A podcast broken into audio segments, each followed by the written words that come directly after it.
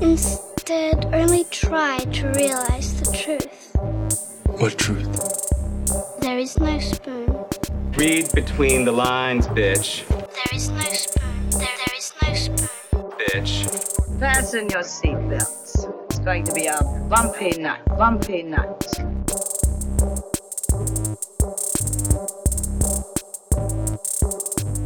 Saludos amigas y amigos, yo soy Mario Alegre Femenías Y yo soy Rosa Colón. y esto es Desmenuzando. Yes. En el episodio de hoy, eh, ¿de qué vamos a estar hablando, Rosa?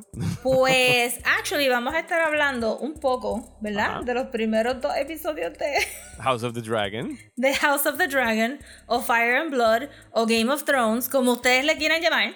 La o la serie está- esa de dragones. Sí, yo le estoy diciendo Game of Thrones 2. Sí, pues, De verdad, yo le estoy diciendo los dragones. los dragones. Tú ¿Viste los dragones.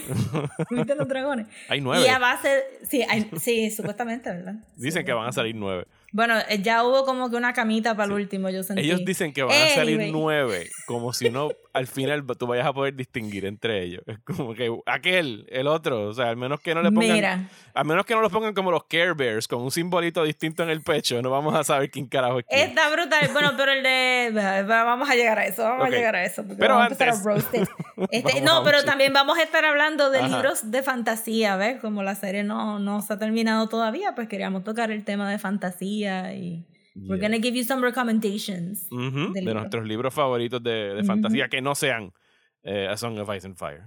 No, no. Esas no cuentan. Digo, cuentan, pero no. Pero Son de buenísimos, pero de está descartado porque, ajá, entonces sería un show de Game of Thrones, no un show de fantasía. Ok, pues antes de eso vamos a bullshitear. Y Rosa, ¿qué has estado viendo tú por allá? Pues primero quiero hablar de lo que he estado jugando porque hace tiempo que no hablo de otro juego que no sea de Sims y Ujú. previo a eso pues Animal Crossing. A pesar de que me compré un zafacón de libro de ¿Todavía juegas zafacón- Animal Crossing?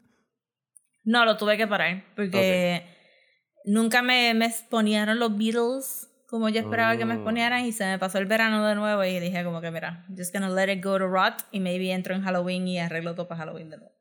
Pero lo dejé, entonces pues me había comprado un par de juegos y en fin, no jugué ninguno de esos. Me compré uno nuevo que Ajá. salió este el mes pasado, que Ajá. se llama Cult of the Lamb. Sí, ese aquí eh, Daniel lo está jugando en el Switch. Eh, Excelente, ya, ya llegó el bug. No te he dicho frustrado que Hay un bug killing hay un thing. no, no, no es un bug killing thing, pero es como que un annoying bug que supuestamente van a arreglar este mes porque están Ajá. working really hard. Es No como sé. que un mini glitch. Ya yo llegué al bug.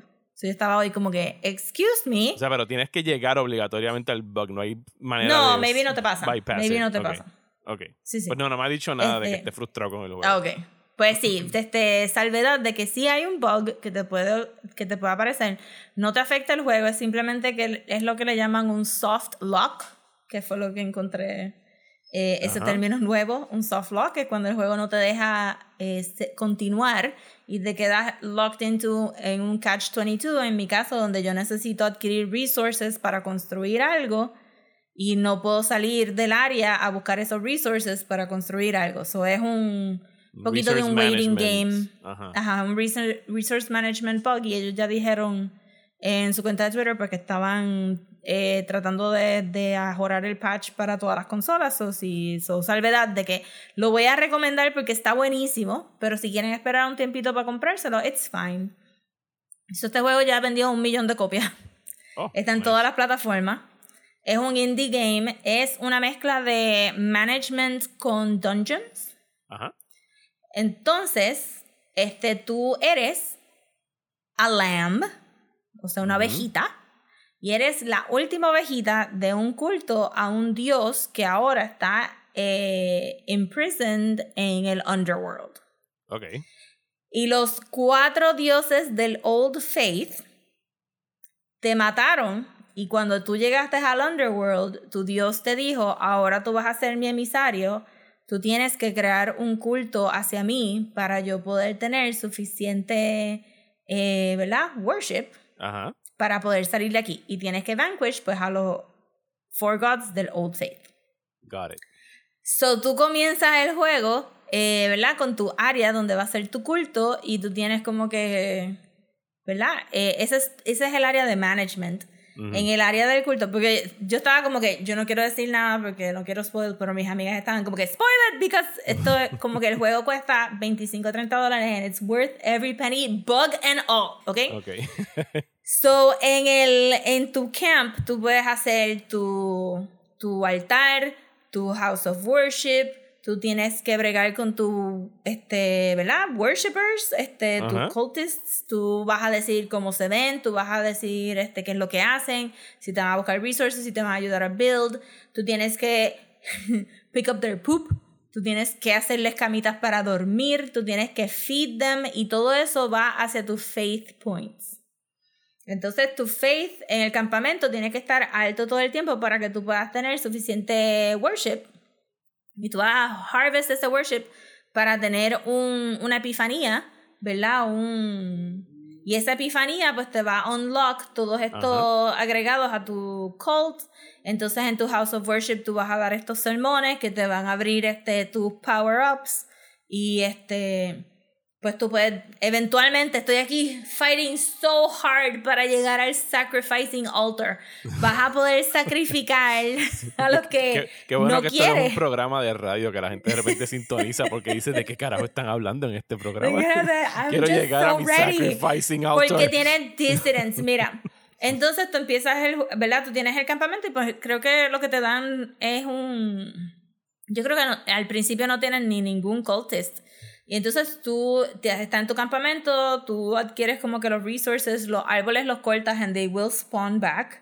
eh, que eso es parte de, de la de esto, pero entonces tú sales y tú puedes ir al Dark Woods, por lo menos esa es la primera etapa. Ajá.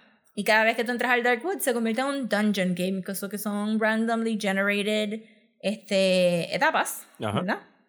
Y te dan dos weapons al principio, un, un este, attack y un, un weapon. Y entonces tú le metes por ahí a todos los herejes que tú encuentras porque tú estás ahí matando a los creyentes de Leshi, el primer dios, ese es donde yo estoy, yo estoy en Leshi. O sea, que esto es un Y- juego acerca de organized religion y cómo nos podemos caer Que por este sí, que la cosa es que se complica más porque yo estaba jugándolo como que pues I'm just gonna have a cute little cult and then I'm just gonna fight some people en el, ¿verdad? Yo mato a los herejes, yo llego a mi culto, todo está chilling.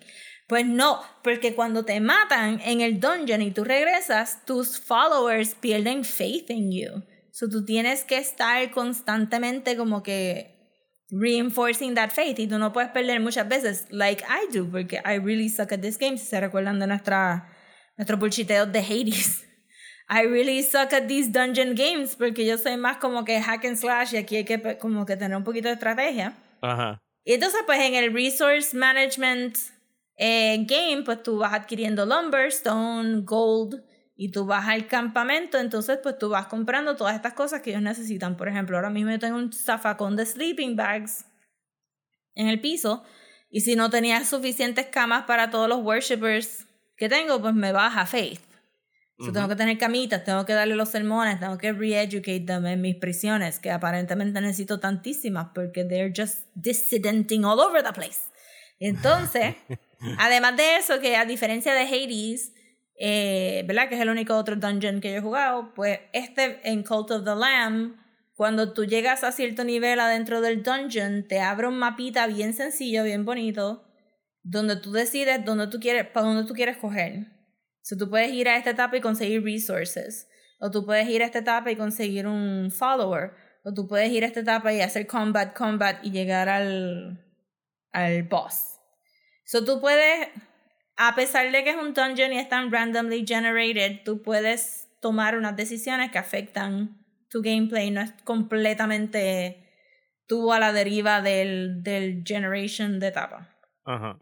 So, es un súper buen mix entre managing y dungeon. El arte está absurdamente cute. Es un casi monochromatic color palette.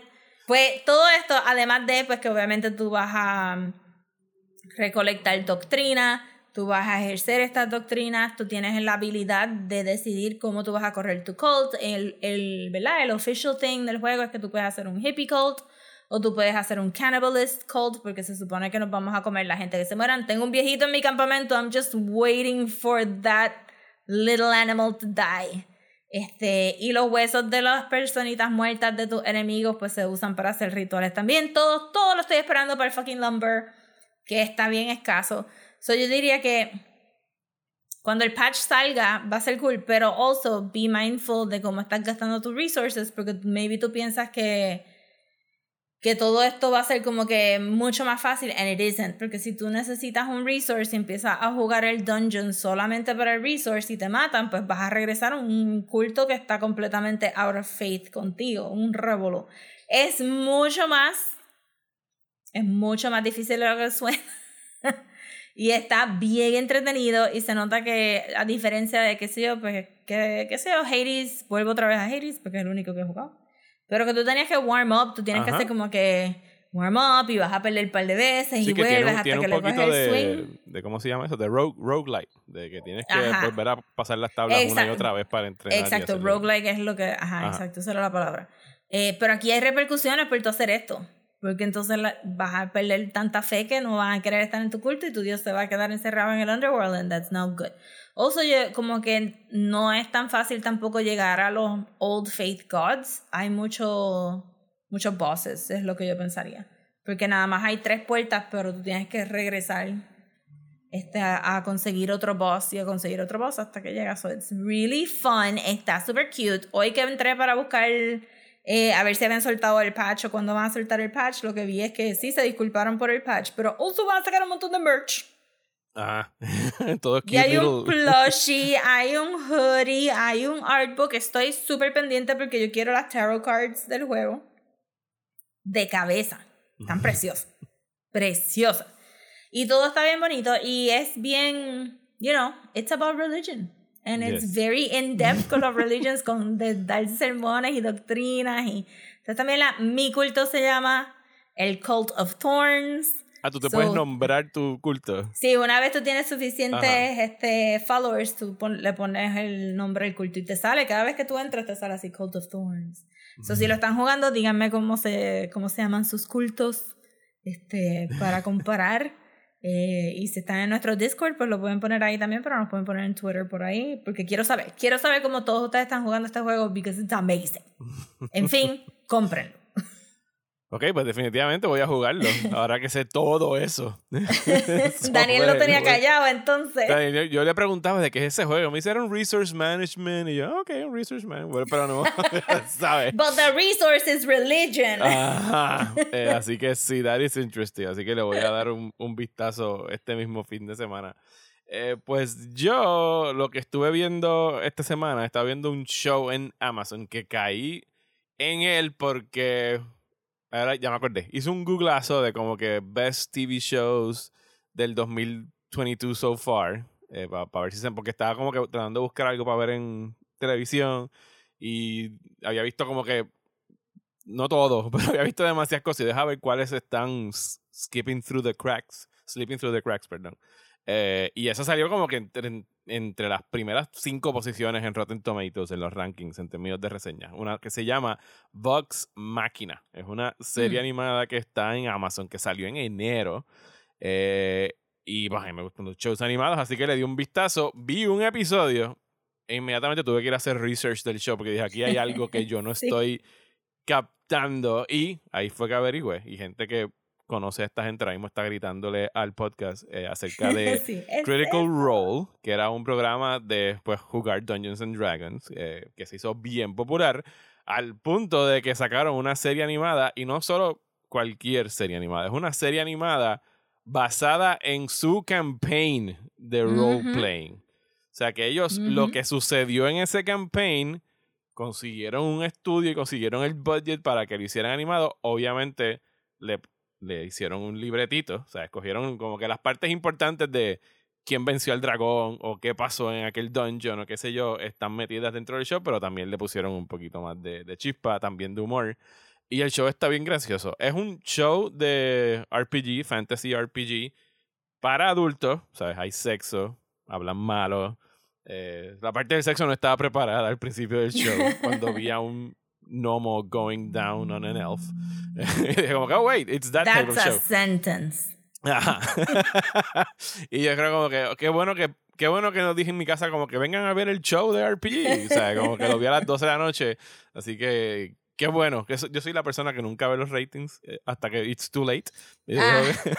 Así que caí en la trampa. Pero el show está bien gracioso. eh, bien gracioso, perdón. Está súper funny. Y en realidad la historia es standard RPG de que hay que ir a vencer al dragón y hay corrupción en el reino. Sí, pues una ta, ta, ta. campaña normal de D&D. Exacto, pero el, el core group de, de los héroes, o sea, eh, está bien nítido, bien balanceado eh, y está bien gracioso hasta ahora. O sea, el otro, alguien que conozco que es súper fan de, de Critical Role me dio como que toda esta explicación y después hubiese estado nítido poder hacer como que un picture in picture porque me envió como que el stream del juego y el resultado final de cómo lo animaron, ¿sabes? Porque hay Ah, un episodio que ellos están riendo porque hay una puerta, una simple puerta rosa, que no pueden abrir. Y entonces le tiran spells y cosas y un chorro de cosas para abrir la dichosa puerta. Y yo como que pues estuvo funny mientras lo veía en la serie. Pero cuando me enseñan allá, no podían abrir la puerta porque tenían los worst rolls ever. O sea, la gente estaban tirando dados y dados y le salían uno o un dos y nunca sacaban suficientes dados para abrir la cabrona puerta. Ajá. O sea que hay como un poquito de mera ahí de que si tú sabes, si los conoces a ellos y sabes qué fue lo que pasó cuando están jugando el juego, pues me imagino que el show es ridículamente más gracioso porque sabes a qué Sí. están haciendo referencia de cuando lo jugaron. Pero se puede disfrutar sin haber visto el, a ellos jugando y creo que los aprobaron por una segunda temporada. Así que si les gusta el A mí RPG, fue bastante popular. Porque Sí, yo no sé por qué yo no había escuchado yo- de él. Yo había escuchado de Critical Role.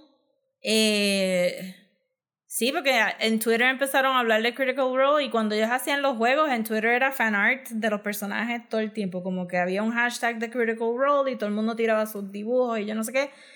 Pero como a mí no me gusta D&D, o sea, no lo he jugado, no, no es como que it's a bad game. I'm just saying that I haven't had the acquaintance. Ajá. Eh, Eso no me interesa. Pero me cogieron porque tuvieron unas sesiones de dibujo con Bab Star. Que si se recuerdan, ella vino en uno de los Comic Cons aquí. Ella fue Ajá. la que hizo el, el diseño de The Bad Girl of Burnside. Y pues ella estaba enseñando cómo ella dibujaba a los personajes de Critical Role, porque ella era como que el official character designer del, del grupo. Y, y entonces pues me puse a verlos y, y creo que los hosts cambiaban, pero por for the most part era una de las muchachas y era como que super dynamic y era bien fun y me, me sorprendió que había tanta gente que estaba detrás de esto porque es como que bien niche y random y que se hubieran encontrado en YouTube para ver a esta gente jugar because they're creative people and they like playing D&D. Sí. A mí Y siempre se me cuando- olvida. ¿Sabes quién tiene también un show de D&D? Eh, Joe Manganiello. Eh, Sí, eso sí, me recuerdo de ese. Y, y hay un montón de drag D&D este, Ajá. shows también. Y es como que, wow, la gente le metió esto bien duro de como que, what's your... ¿Qué tu personalidad puede traer a este juego que ya para nosotros... Cuando salió, I'm sure que esto era como que mind blowing, ¿verdad? Pero como que mil películas de fantasía later es bastante standard Ajá. lo que están Bueno, va a salir una película de Dungeons and Dragons el año que viene. Sí, sí, sí, sí. Yes. Va a estar interesting. Mm. Yo he jugado bien poco Dungeons and Dragons y de hecho lo hice ahora durante la pandemia que lo hicimos online. Eh, y entiendo el appeal, pero quisiera quisiera hacer tener como que el full D&D experience en persona y crear tu character y que haya, o sea, a mí siempre lo que me dicen es que Dungeons and Dragons todo depende plenamente del Dungeon Master. O sea, si tienes un buen Dungeon Master la vas a pasar cabrón. Sí. Si tienes un bad Dungeon Master vas a hacer como que este juego es una mierda y te vas a ir y no vas a querer volver. Sí, yo, yo, este, mis compañeros en, en el trabajo este, anterior en Atlantic, ellos eran hardcore role players y jugaban D&D, pero también jugaban de Star Wars y jugaban original campaigns que uno de ellos se inventaba. Y la manera que ellos te lo vendían era como que, tú sabes, they're living it. Y cuando te escriben la, la historia, ellos no están sentados en una mesa, estaban caminando por algún lado, el bosque, qué sé yo. Y para mí eso sonaba como que tan exhausting. como que, oh my god, uno debe salir como que demacrado de esos juegos porque, porque ajá, uno es ser creativo en, en mentalmente por tres horas de juego. Y después cuando vi Stranger Things Season 4, el juego que Eddie Ajá. corre al principio y se ve tan pompeado y uno dice, "Diach, si fuera así, ¿verdad? Que uno está así de pompeado. este, sería amazing, pero como que, ajá, me compré un, un role-playing game de horror y lo estoy tratando de leer para pa figure out y de momento it dawned on me como que, oh no, I have to write the story. Ajá. I don't want to. I just want to play. So, estoy ahí peleando, pero sí, it takes a personality, yo siento como que props a las personas que pueden ser Dungeon Masters y de verdad crear suficientes obstacles y, y twists. That's amazing. ¿Qué más? ¿Qué más has visto Está por allá? hardcore. So en Shutter, Ajá. saludos Shutter. It's me Ya again. estamos en septiembre. sí. I am once again asking you, ¿verdad? A lo, a lo Bernie. I am once again asking you to sponsor us. Shutter. Este. Porque, exacto, pusieron un montón de películas, as they do. Y pusieron la trilogía de los yokai, que había escuchado vaguely about it, creo que en uno de, de la- en uno de los episodios de, de la manga. Habíamos hablado Ajá. briefly sobre esta trilogía, eh, pero como, y esto todos los streaming services lo deberían de hacer. Los thumbnails eran unos posters bien bonitos, ilustrados, Ajá. que me llamaron la atención inmediatamente y dije, I need to see that. So Sí. vi la ustedes primera. tien- tienen que regresar a la era de los VHS covers, cuando tú tenías Sí, que full. Pagarle a artistas que hicieran un VHS cover cabrón, aunque no tuvieran nada que ver con la película que estaba adentro. Porque tú lo que querías es que la gente se llevara el VHS para alquilar para Ajá, así, así fue que yo vi la de Cronenberg también, porque tiene un póster ilustrado. You can always get me with an illustrated poster. Pues esta trilogía de yokais eh, son como, como folk horror tales, ¿verdad? Los yokais son estos folk horror tales que son sobre demonios o monstruos. La palabra yokai es vaguely monster. Ajá. Este, eh, lo- o sea, sí, sus hijos cuando jugaban Yokai Watch estaban jugando con demonios y monstruos. So, again, spoiler para sus hijos habiendo jugado Yokai Watch este, hace como 10 años atrás.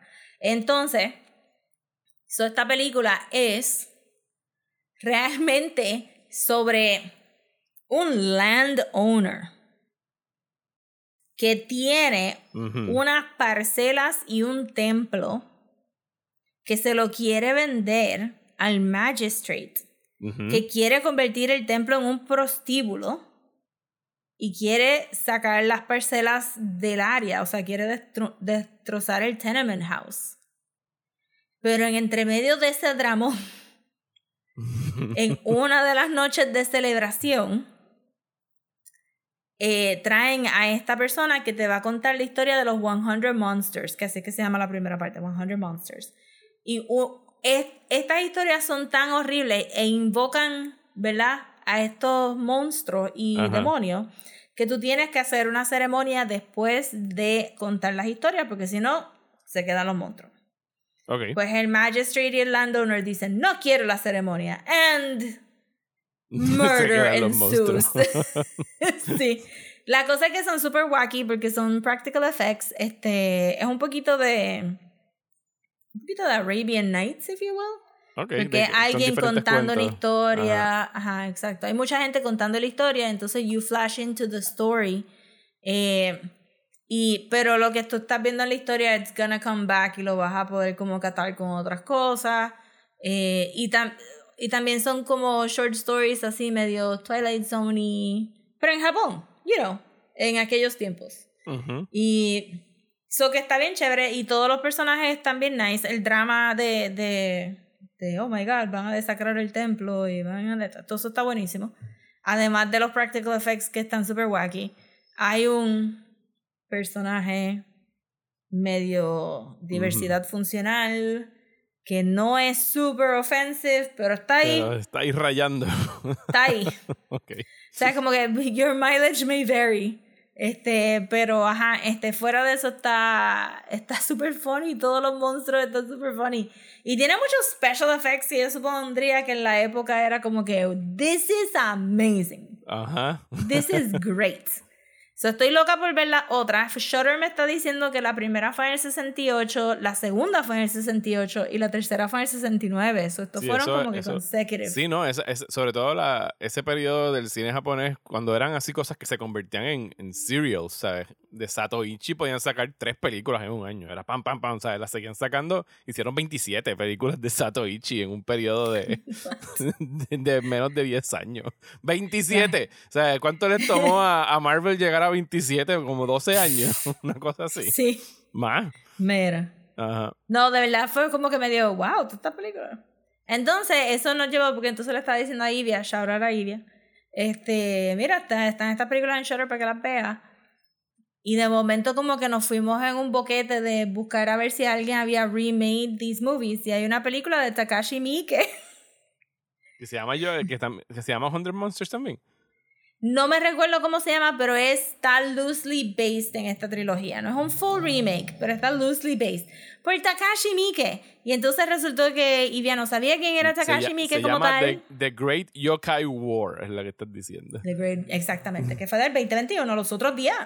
No, no, pues entonces este es otro. ah, ah, no. Es que él ya había hecho una en el 2005 que se llama. No, mija. tú- The Great Yokai War. Y en el 2021 hizo The Great Yokai War colon Guardian. O sea, es una secuela de The Great Oh, Yokai ok, ok. War. Sí, porque si sabemos algo es que este hombre no para. Sí, no, Takashi Miike es como que. Acaba de hacer "No la pare, película sigue, Y, sigue". se, y camina el set a la próxima película. Sí, de verdad que sí. Pues entonces en el reboot de que Ivy y yo nos metimos en el IMDb para ver lo que había visto, lo que había hecho recientemente resultó que le ha hecho un live action de JoJo. Ah, sí. También lo había. Ese no lo he visto, pero sé que existe. Todo el IMDb de él es un roller coaster intenso, desde Ichi the Killer hasta romantic comedies, JoJo's Adventure y yokais y samurais y de todo, Takashi Miike. Este, pues sí, so no sé dónde están dando las de Takashi Miike, no los busqué, porque quiero ver estas primero. Eh, so sí, están en Shutter, están hilariously good. Eh, very, este, very watchable. Estoy súper pompeada para ver, la, para ver las otras dos.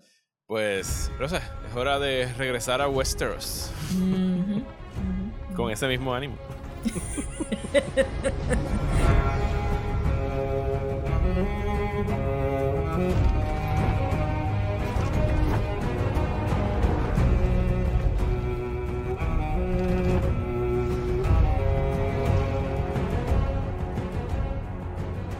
Si están escuchando el theme song de Game of Thrones y no el de House of Dragon, es porque el compositor dijo: Fuck it, ya yo hice un theme cabrón, úsenlo otra vez.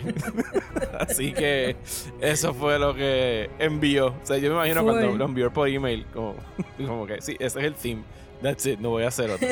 Y en no me realidad, pagan suficiente para hacer se otro lo theme aplaudo. Se lo aplaudo porque conociendo cómo funcionan las cosas, no importa qué theme hubiese hecho, la mayoría de gente hubiese estado, no es tan nítido como el de Game of Thrones. ¿Saben qué? Cojan el Es de verdad. Game of Thrones otra vez. Así que, Es verdad. lo- Tengo que decir que para empezar, estoy como que un poquito disappointed porque vi que a todo el mundo le gustó mucho el intro nuevo y yo lo vi y me quedé very confused. Bueno, yo lo tuve que ver tres veces para saber lo que estaba pasando en el intro. No es tan obvio como el de Game of Thrones, que es como que, uh, un Sí, mapa, nos está como que- enseñando dónde estamos. Esto era como que, pero. Porque pero, estamos eh, en ¿por qué el- Moria. ¿Por qué el River of Blood hacia dónde va? Y yo entiendo Ajá, que es como es que, como el, que- el- el lineage del Targaryen House es lo que yo entendí. Ay, pero, pero como porque que. debajo de la tierra. Porque es. ¿Es el Valyria? I don't. I'm very confused. Toda esta serie está confusing me so much. Son los. Este, los yo, yo lo vi y no me. Sí, la mitad de las veces no me gustó como la sangre se veía y la otra mitad se veía bien. So, Estaba ahí, ahí. Y yo, Sí. what are these little knobs? Lo What's que todavía me happening?" confunde es que es, o sea, porque él como que toca, parece un pin, la, la sangre funciona como un pinball machine. Llega y le Sí. pega como que a un bumper y el bumper crece. Y el pero, bumper se... pero, pero no logro entender si cada rey tiene un símbolo, porque antes las, las casas es fácil, tú sabes, pues, el, el stag y el wolf. Pero es que, Y y no es por ser aquí media vaguita, pero ese mapa era absolutamente necesario para tú saber a qué estábamos, a dónde, para dónde vamos, porque Ujú. llegó un momento que ya no tenía ni establishing shots, era como que, jódete, si tú no viste que íbamos a estar en Bravos en el mapa, pues allá tú, si tú no sabes dónde está Aria, porque Aria está en tuya por empezar a ver el episodio tarde y no ver el intro. Tú le diste skip intro, pues allá tú no sabes dónde está, porque no te vamos a dar más este, establishing shots. Hay prisa. Este, pero aquí era como que Sí, aquí no hay establishing Oh, no. shots porque todo es King's todo es Landing. en King's Landing. Bueno, no, hoy, eh, en el episodio pasado vimos lo- los Stepstones. Eh, Vimos los Stepstones que se ven mucho más mo- moody que cuando Littlefinger caminó como que una vez por ahí, maybe. ¿Y Littlefinger camina por los Stepstones? Bueno, Littlefinger no. es de los Stepstones, es de los Stepstones, ¿no? Lo- no, Littlefinger es de, de The Fingers, que se llama, que era una costa donde The había antes, pues, Fingers, y él era el bleh. Littlefinger. Todo el mundo, Stepstones, Stepstones- Fingers, las Sisters, todos los ríos tienen nombres bien complicados en Westeros. Los Stepstones son el equivalente al tramito ese entre Alaska y Rusia, donde Ok, como que ok, se supone Sí, que hay sí, como que unos como islotes que- que... la gente puede cruzar de Dorne al, al otro continente, a esos. Dor- pero Dorne está en, en el sur. Sí, ¿está es bien para el sur. Los Stepstones son en el sur. ok, son por allá, por Sí, abajo. Tengo que revisar el mapa. Esa es la otra cosa también. Como que esta serie salió y no hubo como que un refresher. No hubo como que aclímense otra vez a pensar en este mapa. Eso fue como que ahí a la soltada. Y yo vi ese piloto y yo estaba como que. Who are these people? And I don't care about you. como que nadie de ustedes se ve recognizable ni nada de eso. Y es tan far back a Game of Thrones que no hay manera de tú emocionarte de nada. Porque tú estás ahí como que, "Ah, dijeron Baratheon, pero ese Baratheon se tiene que morir para que lo... se tienen que morir como siete Cinco Baratheons para Baratheons llegar más antes de llegar a Robert. Fue como que... Pero me senté a ver, qui- qui- quise darle un fair chance. Solo vi de otra vez antes de ver el segundo episodio. Ajá. ¿Y, y qué te pareció el que- segundo episodio? Porque del primero ya hablamos en el episodio con, con Jorge Bracero. Sí. Que para que Este- escúchenlo si no lo han escuchado, porque esa conversación quedó bien chévere. Sí, quedó bien chula. Sí, el primero, el primer episodio siguió siendo un poquito not a lot of things happen. Y hay mucho bla bla bla bla bla. Pero el segundo estaba slightly better. En el sentido de que yo pensaba que íbamos a hacer el time jump en el segundo. ¿Cuántos episodios hay? ¿10 nada más? Son 10 y por lo que leí esta semana, el time jump va a pasar como a mitad de serie. Uf, ok. Pues. Que, que está cool, porque a mí me gusta mucho la que está haciendo de Rhaenyra. Eh, me gusta la actriz. o sea, y- Sí, pero a mí no me gusta la otra. ah, no, la otra. Estoy la esperando que, llegue eh, ya. ¿Cómo se llama? La, Alice, Alice Sad, Alice Sade. Sad Alice is right. Son nombres que me toca aprender, Rosa. Sí. Este, la nena del hand. Alicent. No me Alicent. Alicent. No me fascina. Pero está bien, porque se supone, viste, no es- Esa no va a es ser de la Olivia. Cook después. Sí, exacto. Estoy pompeada por Olivia Cook. Olivia Cook. Este. Pero. es que es un sí, huevito no me- sin sal ahora mismo, como que no tiene. Sí, y la actriz no tiene too much to work Sí, with. no, es, no es culpa de la que- actriz, es que No, no la actriz está haciendo buen nada. trabajo. No le han dado nada. Sí, pretty much. Y estoy como que. ok, ok. Digo, yo- a- Este. yo estoy en esta serie 80% por Matt Smith. O sea, el brooding de Matt Smith en esta serie es lo que me tiene a mí. Matt Smith, este, Matt Smith abrazando el huevo de dragón y yo riéndome porque Esta- la cara que pone como this is my egg, Eh, mira, my esta egg". semana sacaron un clip que yo no, no sé si fue en ese episodio que lo hablamos, pero tú en algún momento me preguntaste si estaban grabando en el volume eh, la serie. Sí, Pues sí, lo están Sí. grabando en el volume. pues Digo, que, que- ¿en dónde no, más? no es el volume de. y Ahora cada uno hace su volume, pero sí es la tecnología de Sí. tener el, eh, LCDs en, la, en el fondo. Esa escena en específico donde se encuentran en, el, en Dragonstone es en el volume. Y en- sacaron un clip por ahí que estaba corriendo de Matt Smith entre tomas. Jugando con el huevo, lo tiraba para arriba, lo agarraba, lo tiraba para arriba. y yo como que así no se trata un Dragon Egg, Matt Smith. Imagino que eso era, funny. eso era de seguro era un Nerf eh, Dragon Egg, no pesaba un carajo. Y Ah, tiene que haber no pesado nada así full. Porque este especialmente como él se acaba tirándoselo a Rainier, Rainieres, este, ¿cuántas veces le habrá dado en la cara? este, en lo que ella lo cachaba. Sí, yo me imagino que cada vez que veamos moody sunsets y mucho, mucho color en escena, va a ser el volume. O backgrounds, por ejemplo, cuando eh, Rhaenyra en este episodio estaba hablando con The Queen That Never Was, que están como en un pasillo con, con, con la Sí. costa de fondo, eso de seguro era. Porque la otra serie, digo, like, eh, Game of Thrones hizo muchos location shoots. eh, y tuvo muchos contratiempos con el weather. Fueron y a ajá, Croacia, a- King's Landing era Croacia. Pero eso era para Sí. los para los tiros externos, para los outside shots. Sí, pero ese, ese shot en el puente, me parece a mí que ese puente lo vimos en los últimos seasons de. Ese es el puente donde, de donde, ajá, Jon Snow se encuentra y- con, ve por primera vez un dragón. Ajá, exacto. Ajá. Y ahí era como que blue sky, green grass, that's Ajá. it. Aquí Porque no, aquí era más en location, Moody sí. sunsets y fog. Moody Sunsets, que Que le quedó hecho, bien el, bonito. el reveal del dragón quedó bien cool cuando ya sale de la neblina. Sí, sí, sí, sí, sí. Sí, pues eh, exacto, en el este Whatever Whatever pasa en el primer episodio, lo que me refería ahorita sobre la camita del noveno dragón es porque en el segundo episodio mencionan que hay un dragón in the wild. Ah, sí. Que no se sabe So dónde está. Y que esta leyenda dragon. dice que sí, es como que eh, it's coming back en algún momento. It's coming back. Y que es el había último episodio, anidado no sé dónde. Ajá. Sí, que había anidado y que, y que basado en la conversación que tuvieron de que, ¿verdad? Los dragones... Digo, como que no, no, sé, no me recuerdo si tuvieron la conversación, pero en general, la, la, ¿verdad? El, el law de los dragones es que si los mantienes encerraditos, it hampers their growth, que si están afuera crecen ahí a lo wipipío y pues uno asume que esta dragona que está por ahí va a salir y que va a ser bien grande. Sí, que fue lo que pasó con, con Daenerys y Drogon, que Drogon era la- el bien bestia y los otros dos que tuvo encerrados no, no crecieron suficiente. Ah, pero los nombres siempre nos chotearon que ella no quería tanto a los otros. A Viserion y a Regal. Este, Rhaegar, Rhaegar. Como se diga, whatever names. Sí, como que she never loved those. Era solamente Drogon. Pero sí, exacto, pero Drogon se supone que sea chiquito Pero al lado sacrificó de... a uno de ellos estúpidamente. Full! But let's not talk about that.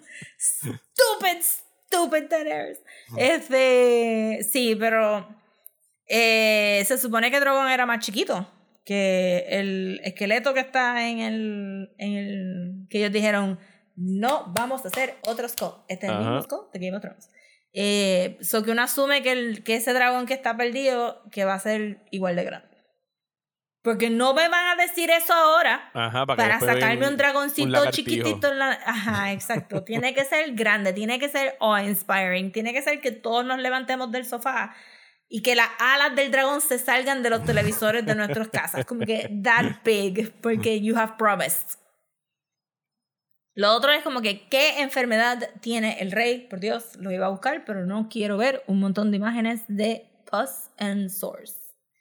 ¿Tú sabes de qué se está muriendo el rey? Pues yo pregunté si era grayscale. Y yo, yo dije, No "Ah, puede ser grayscale. No es, no es gray- no es- y no es grayscale. Eh, No, no lo es. Se está muriendo de.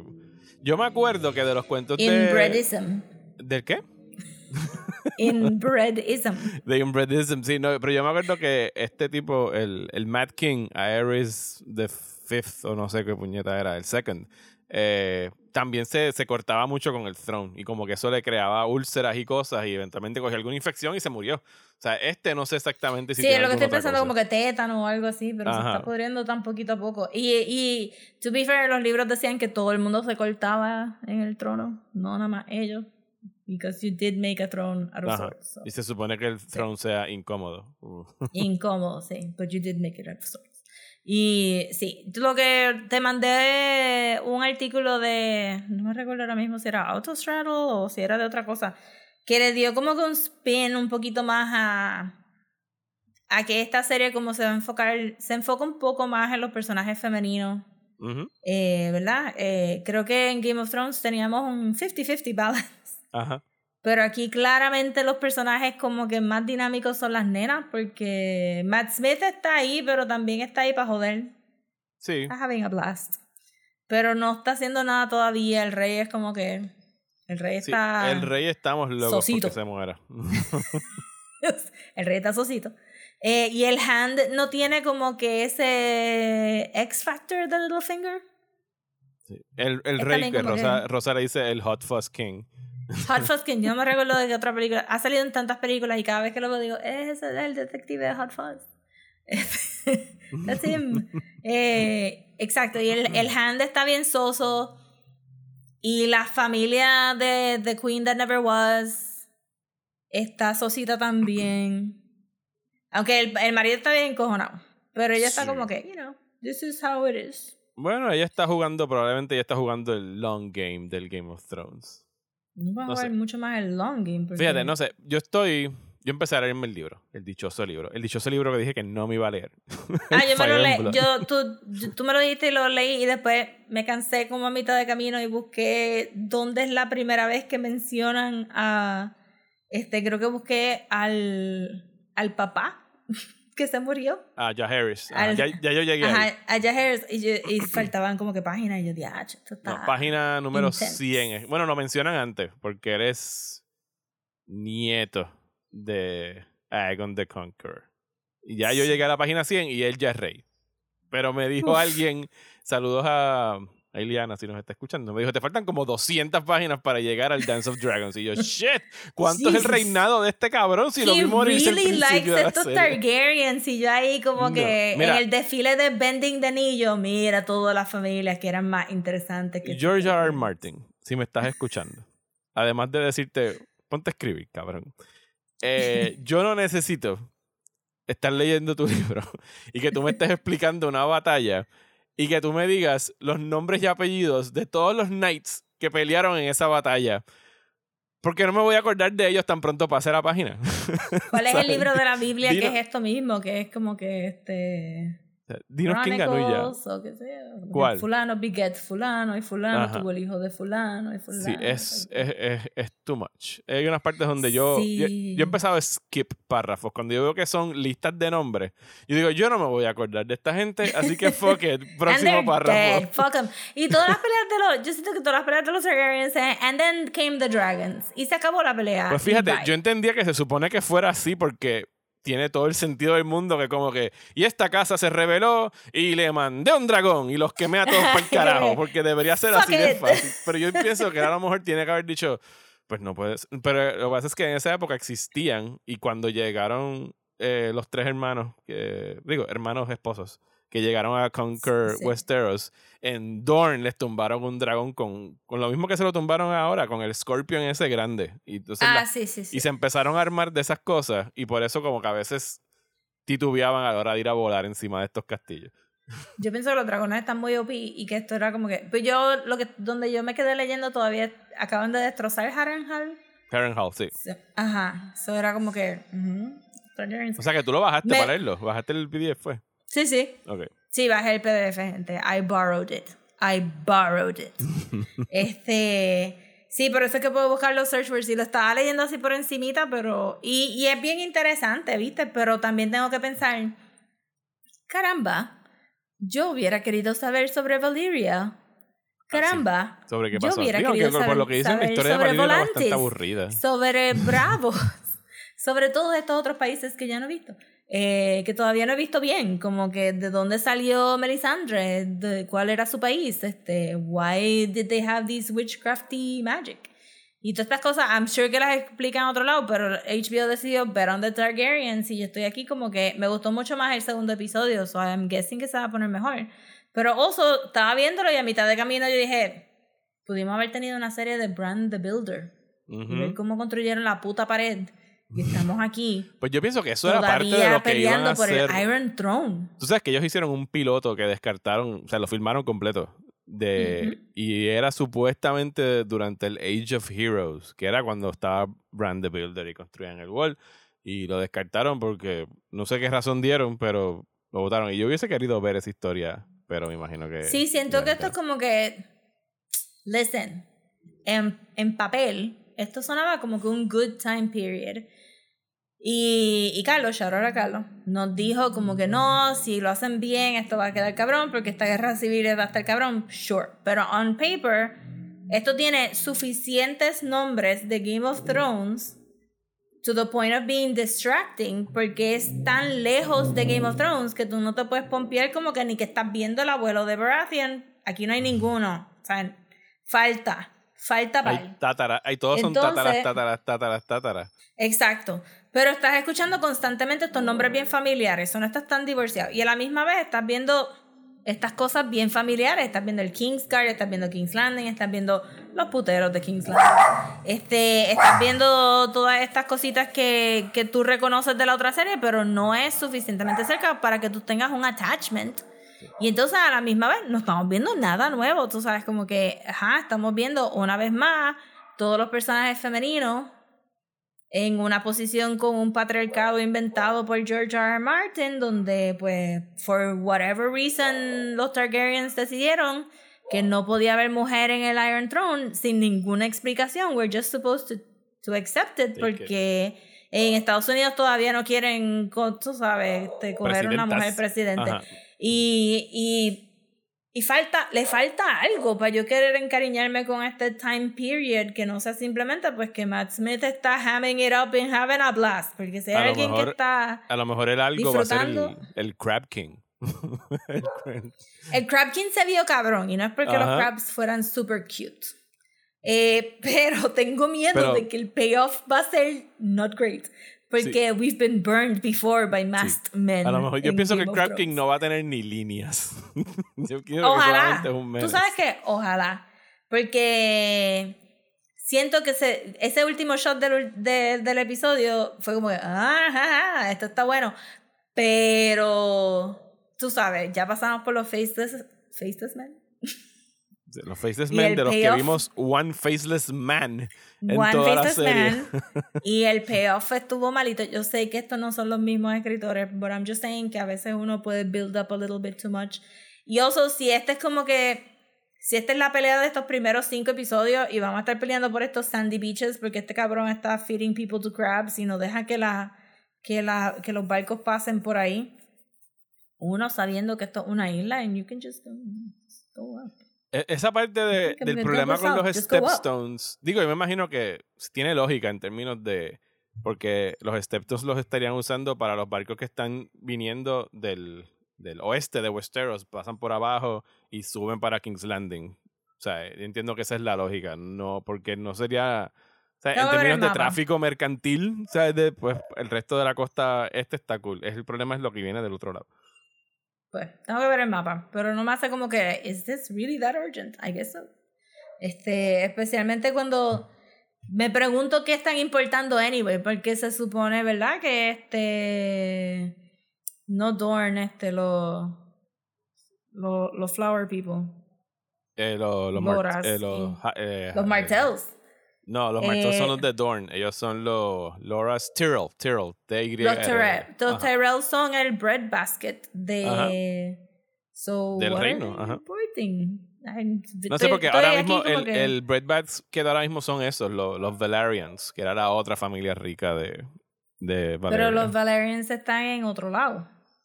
Eh, bueno, no, se supone que están ahí en King's Landing, las familias. Y en, no, hay otro sitio, un Dreadford o algo así se llama. No sé dónde queda el Dreadford. Hay sitios nuevos, Rosa. Tengo que buscar el mapa. So far, todo se ve similar. Y si todo se ve similar, el Breadbasket poquito debería estar adentro de Westeros. ¿Qué carajo están haciendo la gente si no están farming? Ahí no había más nada. So, ¿qué tú estás importando que, que, que te importa tanto? Pues tú sabes, porque se supone que esto sea como que algo que va a causar mucho, mucho revolú. So far, Crabs and One Man, que se ven cabrones porque estaba bien moody y los Crabs estaban bien cute. And it's a very original way of killing people. Pero a la misma vez fue como que, oh, ok. esto está, no sé, esto está un poquito como que, como que las precuelas de Star Wars. mucha política, mucha cosita chiquita que después no viene al caso. Ya y también como que, el- como vi- vi- dieron al preview del tercer episodio, Ajá. alguien grita, Dragon, y yo, obviously, my dudes. ¿En qué como que you should have been prepared for this y no sé tampoco por qué es como que un papelón que no pueden que, que, que el rey haya estado como que whatever I don't care about this y de momento I care about this y de momento ahí como que este me gusta también si podemos hablar del patriarcado eh, que el rey tiene un hard line de 12 años posiblemente 14 but has no problem with 15 porque Así se como que- supone que tengan 15 años No me la puedo tirar La por dos nena. años más. Y él estaba ahí como que, 14, que en dos años ella va a tener 14 y que yo la voy a tener que preñar a los 14. No, no, no. Give me a ripe 15-year-old. That O sea, one. yo no sé si tuviste ya el, el meme que sacaron esta semana eh, diciendo que pusieron pon- ponían la foto del, del actor caminando con la niña al lado y le pusieron en el caption como que ahí está Leonardo DiCaprio con su próxima Ajá. jeva". Full. Tú lo sabes. Es que está demasiado y estuvo tan funny que él estaba ahí como que. Toda la caminata era como que, what is happening? Él ahí. Pues voy a tratar de conocer a esta niña de 12 años. Y después le recita lo que los pais le dijeron que recitara. Y él, tu mamá te dijo que dijera eso. Es como, no, cabrón, la nena de 12 años va a decir que quiere tener tu baby este, cuando tenga 14 años. What are you saying? Y después dijo, no, I'm just gonna marry the 15 year old. It's fine. Pero no es culpa de los actores. Creo que el libreto está medio sosinguini. Estoy un poquito. No, no me encanta que hayan dicho tanto sobre raping people al- antes de que empezara la serie. Porque ahora estoy como que. Sí, ahora en qué episodio ¿a va a ser el van a violar? Ajá. Sí, entonces hay como que está, eh, pues, la, la muchacha prostituta que Matt Smith se lleva. No hemos visto a la esposa de Matt Smith todavía, de Damon, De Matt Este- Damon. de Matt Damon. Eh, no, tenemos a, a Rain- Rhaenyra, que maybe es gay. Tenemos a la nena de The Hand, que maybe es gay. tenemos este, a la nena de 12 años y tenemos a The Queen That Never Was. So estoy aquí como que ¿A I don't want any of these people to be raped. Sorry, none of them. Eh, Eso estoy ahí como que no, no me encanta que eso fue como que lo primero que sabíamos de la serie. Y yo espero que el payoff sea bueno. Yo espero que esto no sea como que un... Estado, todo esto, toda esta discusión de Game of Thrones ha sacado como que los mismos argumentos para afuera y simplemente me ha hecho recordar que para mí no hacía sentido thematically que Daenerys se volviera loca y no entiendo por qué tenemos que asumir que todos los Targaryens son unhinged porque son Targaryens, porque entonces, why are we watching the Targaryens? Pudimos haber visto los Starks, o pudimos haber visto los Tyrells, o pudimos haber visto cualquier otra cosa. Pudimos haber visto Dorne y por fin haber visto los fucking Water Gardens de Dorne. ¿Nos No, vimos? ¿No te acuerdas? no. No, Es ¿qué más, te vas a eh, acordar? Sí, no, eh, y no eran lo que yo me estaba imaginando tampoco. Eh, Yo quería ver como que los niños en un beautiful fountain ahí en el sunset. Pero está bien. Y, y también hasta ellas mismas dijeron una historia y yo, porque no estamos viendo esa historia, que es la de, ajá, Nymeria cruzando Ajá. su army, qué sé yo, y yo, that would have been amazing as well. Hay ¿Por qué no darle, estamos viendo esa hay que historia? darle break a la serie. Son- van a ser 10 episodios. Yo estoy bastante complacido so far. Es algo. Me gusta el appointment viewing, viewing de los domingos. Lo extrañaba porque como que no había nada para ver los domingos a las 9 de la Mm. noche. Y ahora que Yo a llegó. propósito no lo estoy viendo a los domingos. Sí, tú estás making a point. Eh, I'm making a point. I'm yo le estoy dando los ratings. Eh, pero sí, vamos. No, no, no esperen. Posiblemente estemos comentando el nuevo episodio en el bullshiteo de ahora en adelante. No le vamos a dedicar todo el segmento porque vienen muchas cosas por ahí, gente. Viene Andor. Y, eh, hoy, antes de empezar a grabar, estamos viendo octubre y octubre ya está Sí, básicamente octubre ya seteado. está lleno. Está lleno. Sí. Y esta Yo serie se va a estar acabando en octubre. Así que. Sí, yo creo que, que podemos. Y, y realmente no está pasando mucho cada episodio. Yo creo que de dos en dos es the way to go. Como que. Como que de dos en dos, porque no está pasando tanto tampoco en cada episodio. Sí, de semana a semana es como que too little para estar comentando. O sea, yo sé Yes. que nosotros le dedicamos nuestros primeros episodios del podcast a Game of Thrones en el final, pero allá, ahí pues, podíamos hablar por horas de todo lo que estaba pasando mal. Full, y habían como que, serie. Cinco años worth of discussions. Ajá. Aquí estamos de nuevo. Y, again, los personajes. Es no estoy reset. diciendo que estos personajes no están cool. El de Matt Damon está bueno. Eh, y Rhaenyra está buenísima. Pero todavía no le cojo el piso y no sé si cada episodio de verdad, they really go out of their way para mencionar los nombres de la otra familia. And Remember it just makes them? you remember. Ajá, exacto. Y uno ahí como que, ay, Rickon Stark. Well, we No, could have had his Ese es otro story. Rickon Stark. ¿Qué están haciendo los Starks? We'll never know. Y como que, ajá, exacto, no, no sé. Le falta, le falta el guito, le falta el guito.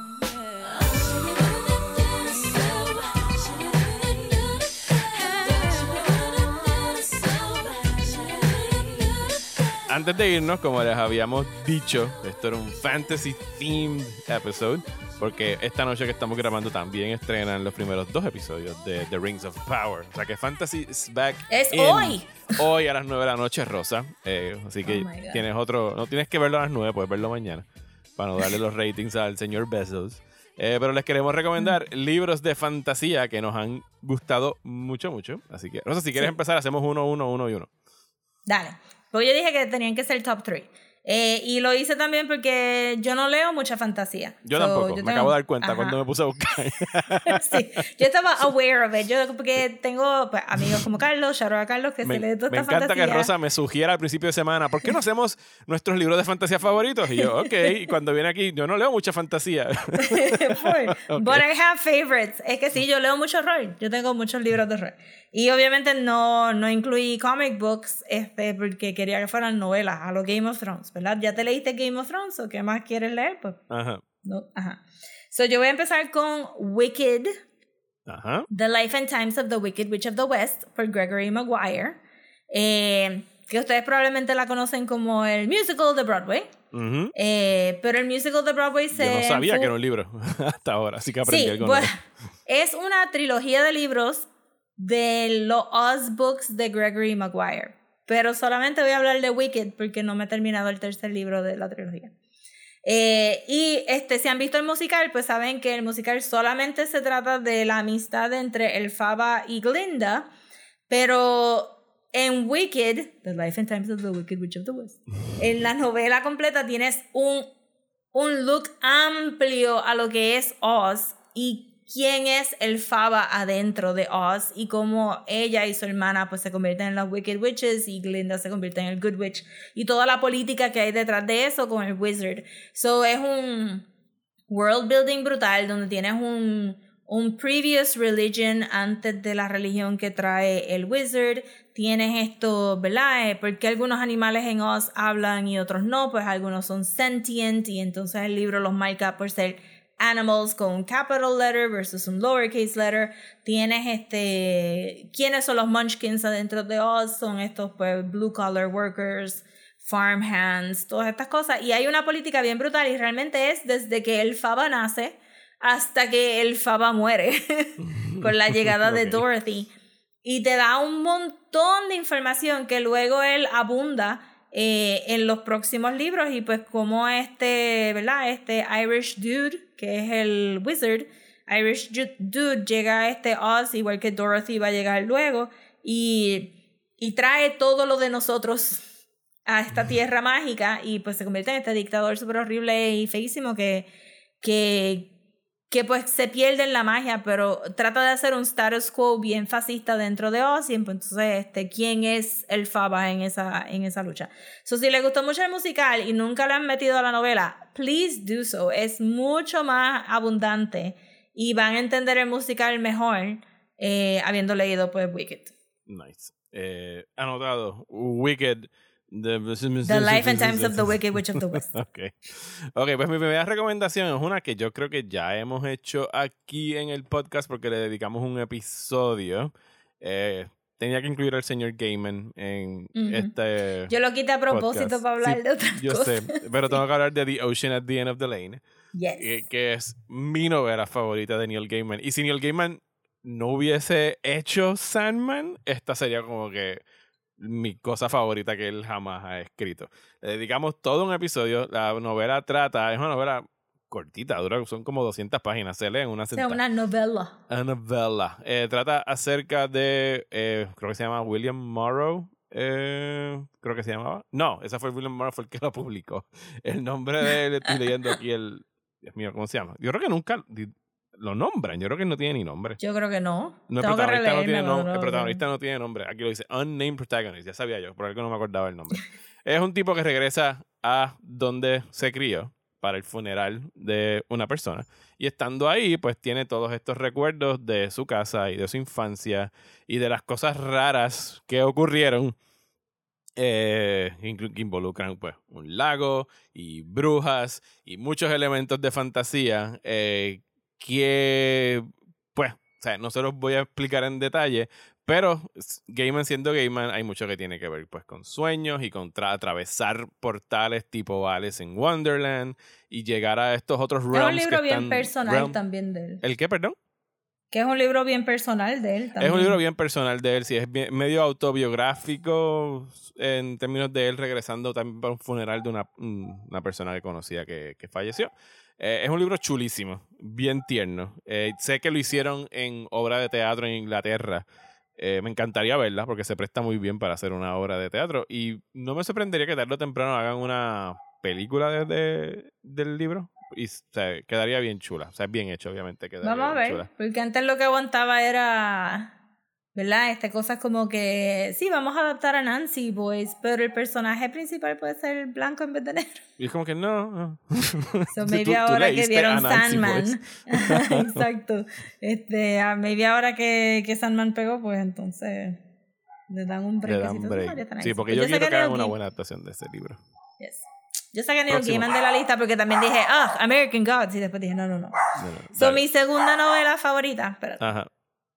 Hay una Mi que no sé si la vas a incluir porque la autora se convirtió problemática. Ah, la tengo ahí, la tengo ahí. Esa es mi tercera, pero viene con caveats. Ok. ¡Hey!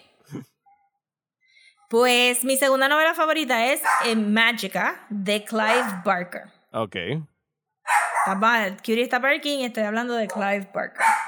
Este, so, y Magica, eh, ¿verdad? Clive Barker usualmente se conoce como un autor de horror, ¿verdad? Los Books of Ajá. Blood, este, Hellraiser, todas estas cosas, pero él, el horror de él rara es la vez que no sea, ¿verdad? Que no tenga que ver con sexo y que tampoco tenga elementos de fantasía. Pues, y Magica es lo más para el lado de fantasía que vas a encontrar de Clive Barker que yo haya leído.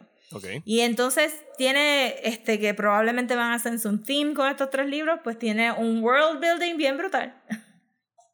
Eh, y es, este, es sobre este personaje masculino, pues no me recuerdo de los nombres ya, pero este, este personaje masculino, pues cruzando hacia esta tierra que se llama Imágica, y en esa tierra de Imágica hay una transición entre una religión matriarcal hacia una religión patriarcal.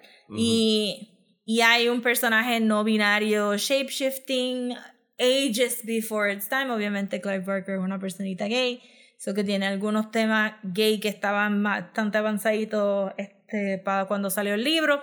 Y, y es este como que tour de force de todos estos landscapes bien brutales. So, por ejemplo, eh, en algún momento en el journey, ellos tienen que ir por un océano y el océano se mantiene estático mientras, eh, mientras está el sol, pero por la noche se vuelve, se empieza a mover y ahí es donde el barco se podía mover, pero a la misma vez no es agua, es como que este fleshiness que se está moviendo y el personaje principal en algún momento se cae a la borda y entonces ese flesh como que le entra y entonces él no puede respirar because it's blocked. Es una cosa, es asquerosa porque es Clive Barker.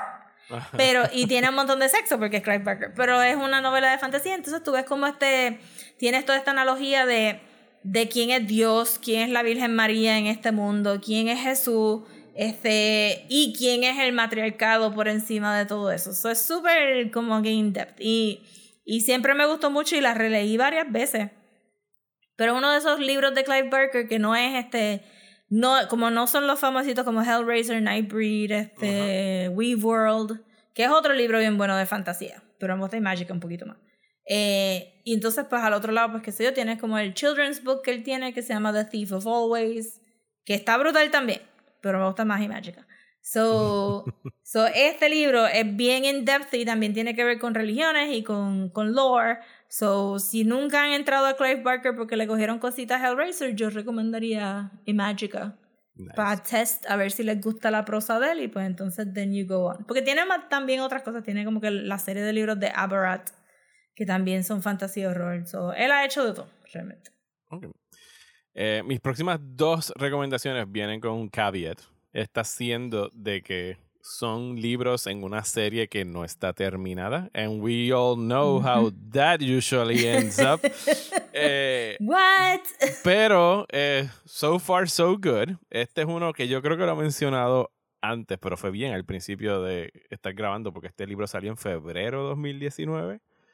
Eh, Ah, yo sé cuál es. Sí, yo sé cuál es. es Black Leopard Red Wolf Del autor eh, Marlon James, que es un African fantasy novel eh, acerca y, la estructura del libro y él dice que son tres libros ya salió el segundo o sea que está uno de terminar su serie tiene más chances de George R. Martin. Eh, eh, los, de la manera que los está contando, dicen que es una historia medio Rashomon, en el que cada libro va a haber un unreliable narrator que está contando los hechos desde su propia perspectiva. Y en realidad, pues nunca, o sea, tú vas a decidir al final a quién tú le crees, porque nunca vas a tener como que la pura verdad. Este primero trata acerca de este tipo que se llama Tracker, que está en una prisión, está siendo interrogado acerca de lo que sucedió en esta misión en la que él lo, lo, lo encomendaron para buscar a this particular boy. La importancia del boy todavía no estoy clara de cuál sea. Pues puede ser que lo expliquen en la próxima novela. Pero lo importante es que hay un chamaquito que desapareció y lo tienen que encontrar. Y él es un tracker, su nombre lo dice. Él es experto en encontrar personas. Y tiene durante años, ha tenido esta relación con este Red Wolf. Es un shapeshifter que se convierte en. no, él es el Red Wolf. A él le dicen el Red Wolf. El Black Leopard es un, un, un amante. eh, ambos son hombres. Que tuvo durante muchos años. Tienen una relación amor-odio con él. Y él es un shapeshifter que se convierte en un leopard. Hay un chorro de cosas bien cool en este libro en términos de, de magia. Porque es como una. O sea, es, es, folk, es African folklore. O sea, una, de la manera que los describen, se, para mí siempre como que me ha, como que lo siento como que hasta más aterrador porque se, se siente como magia que de verdad existió en nuestra tierra. O sea, no es Mm. Tolkien, no son duendes y Balrogs y mierda, sino que de la manera que te los describen es como que eso definitivamente suena como algo que pudo haber existido Sí, más folclórico que más folclórico ajá. que otra cosa, exacto. Pero es, o sea, la intención de él era contar esta historia desarrollada en un continente similar a, a África, con sus tribus y sus reinos y sus cosas. Es como si hubiese sido algo como la, la historia que hacen en Salman eh, del Shard en el desierto, de cuando África era este poderoso Ajá, reino ajá. y de repente todo se olvidó. Pues parte más o menos de esa misma premisa y está súper bien contada. Es scary es difícil to get into it porque los personajes son bastante ásperos y ácidos. O sea, es como que no Mm. hay un typical hero archetype de como que este va a ser mi entrada al libro y voy a estar siguiendo sus pasos. Pero eh, está bien cool. Y de la manera que te lo están narrando, todo es como que en past tense. O sea, yo creo que la primera línea del libro era algo así como que The child is dead. There is nothing left to know. O sea, que de entrada tú sabes que el niño este que Oh, le están shit. diciendo que es importante is dead. pero, te, pero te engancha y está bien cool y está bien contado. Eh, Michael B. Jordan había comprado los derechos de este libro para hacer algo con él. Eh, We'll lo, veo re- lo veo retante por lo que he leído, pero vamos a ver, cosas más imposibles han hecho en cine y televisión. Pues llevo pensando que lo quiero leer desde el 2019 y obviamente mi lista de libros es hella white. Hella long. Ajá. Hella white. Este, porque la realidad es que así tú casualmente caminar las librerías por la sección de fantasía no va a jump at you todos los todos los autores de color este, ¿verdad? afroamericanos, asiáticos, whatever. So tú tienes que hacer mucho research para llegar a ellos versus que estos quote unquote classics están in your face. Y pues los Ujú. classics son de white authors. Y tenemos ahí un thing. Maybe, maybe después de Rings of Power y si el 2023 nos trata bien, podemos este, meterle hardcore a, a fantasía de otras culturas. O de Sí, otros, de otros cool autores que no sean blancos. Ok, so mi último viene con un super caveat. El caveat es no compren este libro. ¿Ok?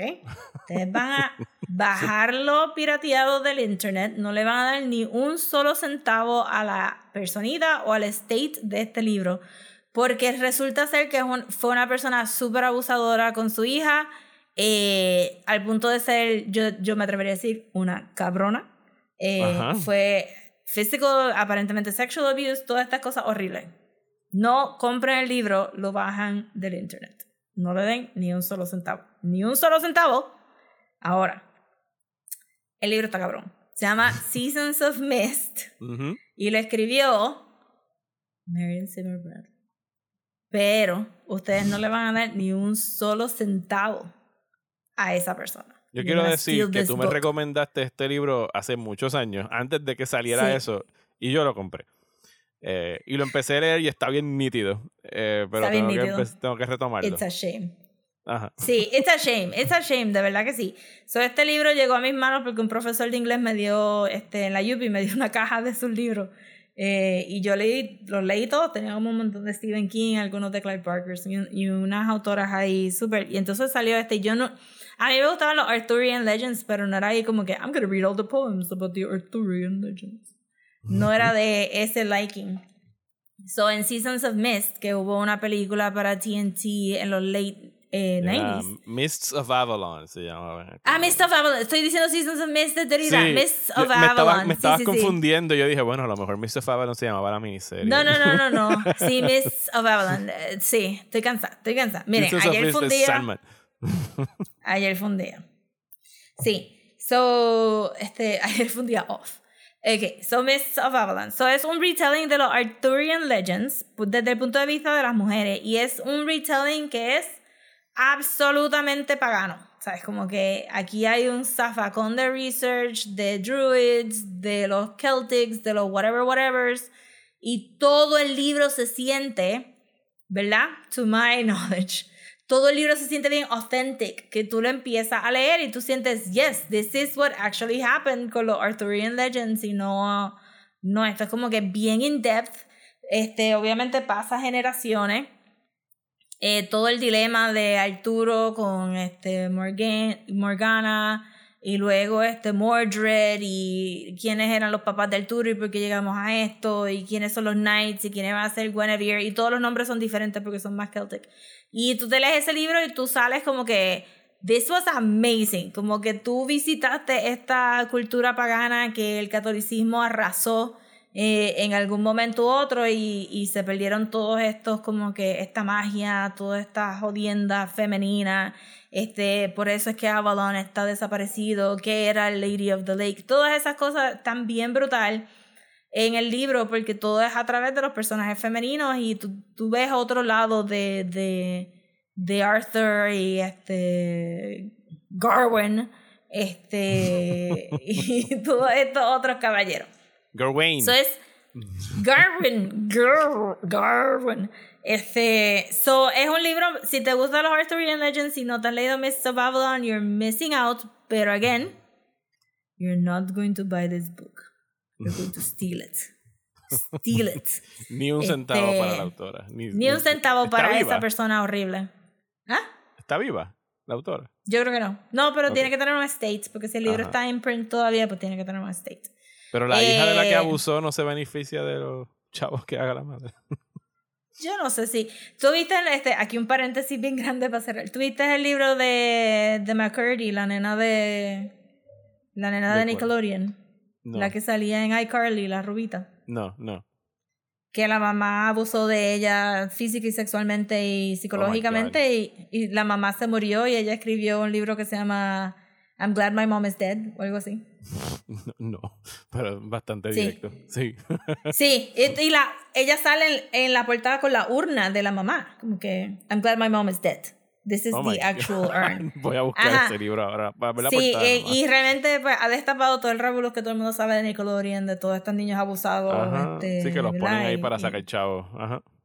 Ajá. explotación Bueno, y los abu- infantil. los abusaron se- sexualmente y todas estas cosas. Como que sí. Tú sabes ese revolú de que hasta el hijo de Jamie Lynn Spears es, es un hijo de alguien de Nickelodeon.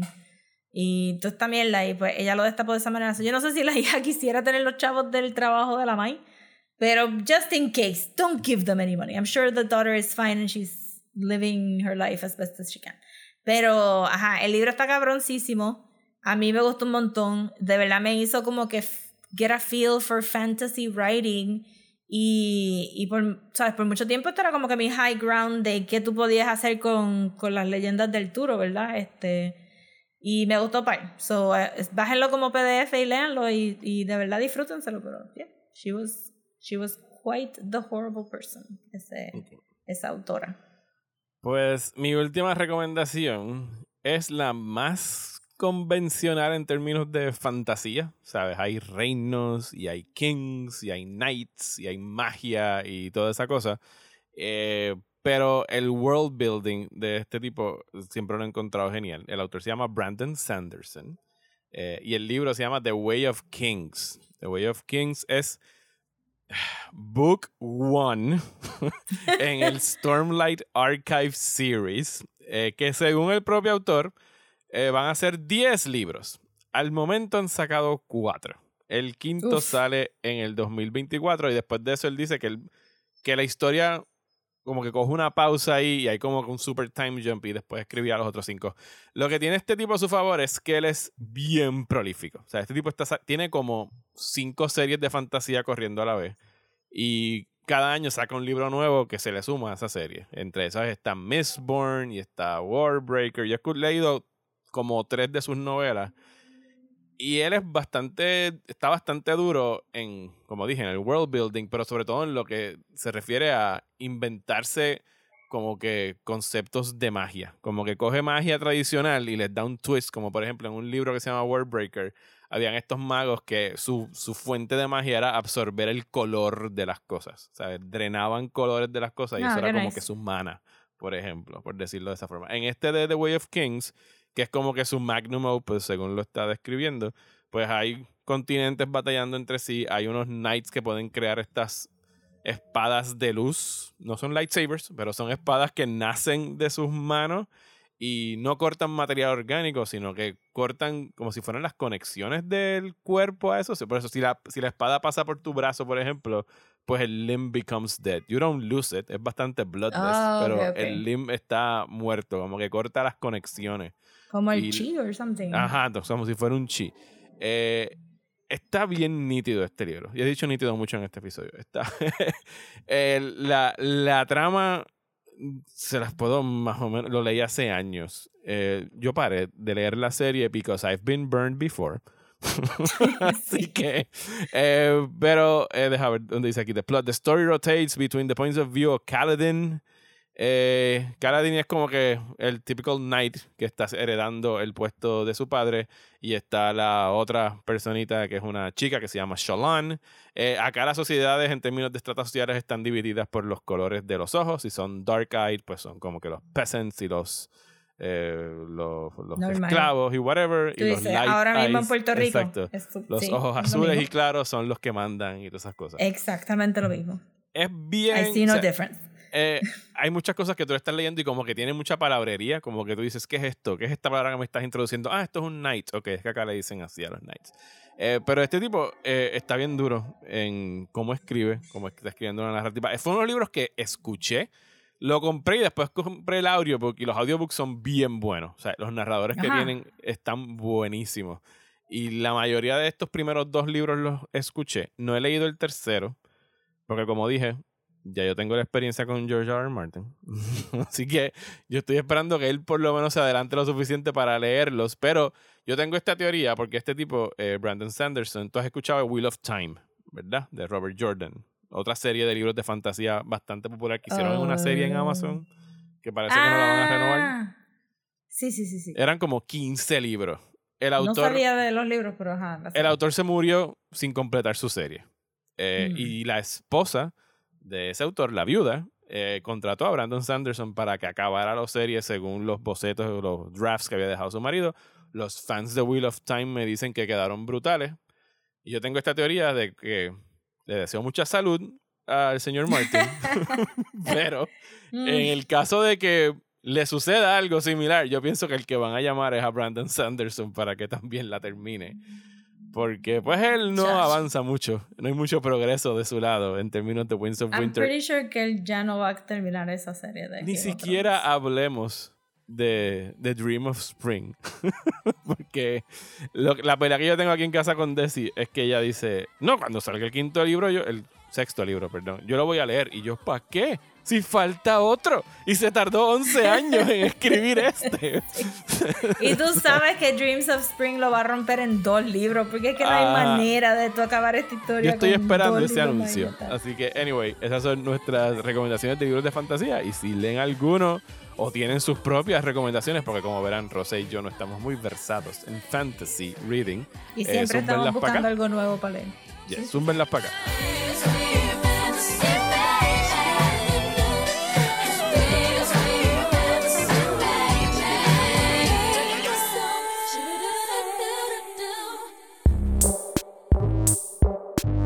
Y hasta aquí este episodio de Desmenuzando. Muchísimas gracias por escuchar. Muchísimas gracias a las personas que se dieron la vuelta por ambos Hate Watch. Quedaron de show. Eh, eh, nos van a poder escuchar en el Patreon hablando de lleno de ambas películas del Hate Watch. West Side Story de Steven Spielberg y Twilight New Blood. Eso lo vamos a estar haciendo exclusivamente para el Patreon. Así que les invitamos a que se den la vuelta por patreon.com slash desmenuzando y se suscriban ahí al nivel de un dólar o cinco dólares al mes para que nos apoyen y reciben episodios extra. Comparte con nosotros en Discord y un par de cositas más. Eh, regresamos la semana que viene aquí en el main podcast para hablar de algo to be determined. Something. Sí. Lo decidiremos en algún momento en la semana cuando Rosa me diga, ¿por qué no hablamos de tal cosa? Y entonces hacemos eso. Sí. Así que Tengo mientras que- tanto, Tengo que poner los feelers out. Sí. mientras tanto, Rosa, ¿dónde nos pueden seguir en las redes sociales? Nos pueden seguir en Instagram como desmenuzando, en Twitter y Facebook como desmenuzandopod y si nos quieren mandar un email puede ser a desmenuzando el podcast a gmail.com. A mí me encuentran en Twitter e Instagram como Mario Alegre. Y a mí me consiguen en Twitter, Instagram y Facebook como at soapopcomics. Muchísimas gracias y hasta la semana que viene en Desmenuzando.